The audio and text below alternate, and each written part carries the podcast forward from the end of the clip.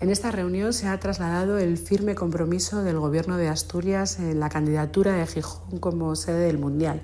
Esta sería una excelente noticia para Asturias, para Gijón y también para el Sporting.